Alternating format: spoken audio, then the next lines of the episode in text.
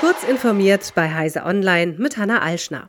Microsoft hat eingewilligt, 20 Millionen US-Dollar an die US-Telekommunikationsaufsicht FTC zu bezahlen, um einen Streit über mangelnden Kinder- und Jugendschutz auf der Xbox beizulegen. Laut FTC hat Microsoft bis 2021 bei der Einrichtung eines Accounts auch dann zu viele persönliche Daten abgefragt, wenn das angegebene Geburtsdatum deutlich gemacht hat, dass sich hier ein Kind unter 13 Jahren anmeldet. Microsoft habe nicht die Eltern informiert und Informationen illegal vorgehalten.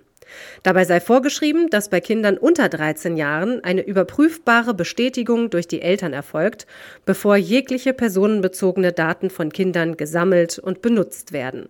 Noch muss ein Gericht der Einigung mit der FTC zustimmen. Microsoft habe mehrere Maßnahmen angekündigt, um den Kinderschutz zu verbessern.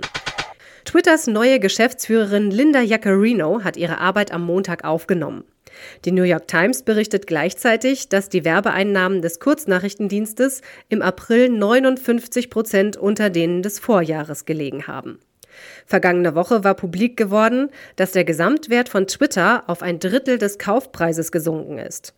Insgesamt wäre der Kurznachrichtendienst laut Zahlen des US-Finanzkonzerns Fidelity inzwischen weniger als 15 Milliarden US-Dollar wert. Firmenchef Elon Musk hatte 44 Milliarden US-Dollar bezahlt. Spannend wird nun, wie es unter Jaccarino weitergeht. Die nächsten KI-Funktionen ziehen in Google-Dienste ein. Diesmal gibt es Updates für die Gmail-App und Googles Chat. In beiden Fällen sollen die Funktionen die Nutzung effizienter machen. Bei Gmail ändert sich die Suche.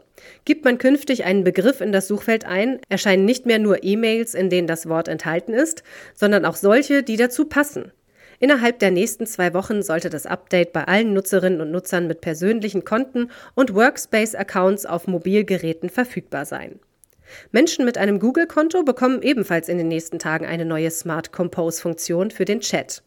Dabei handelt es sich um eine Schreibhilfe, die auf Machine Learning basiert.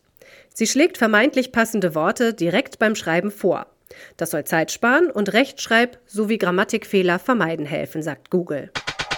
Apples Vision Pro ist für den Konzern ein Paradigmenwechsel. Nach dem iPhone erhofft sich das Unternehmen die nächste große Plattform. Nach der gestrigen offiziellen Vorstellung gab es bislang nur beschränkten Zugriff zu dem Gerät.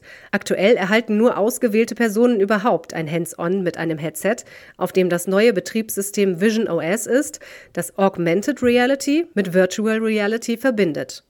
Doch in absehbarer Zeit soll sich das ändern. Apple bereitet bereits die Verteilung eines Entwicklerkits vor, wie es am späten Montagabend hieß. Wann genau das der Fall sein wird, bleibt jedoch unklar.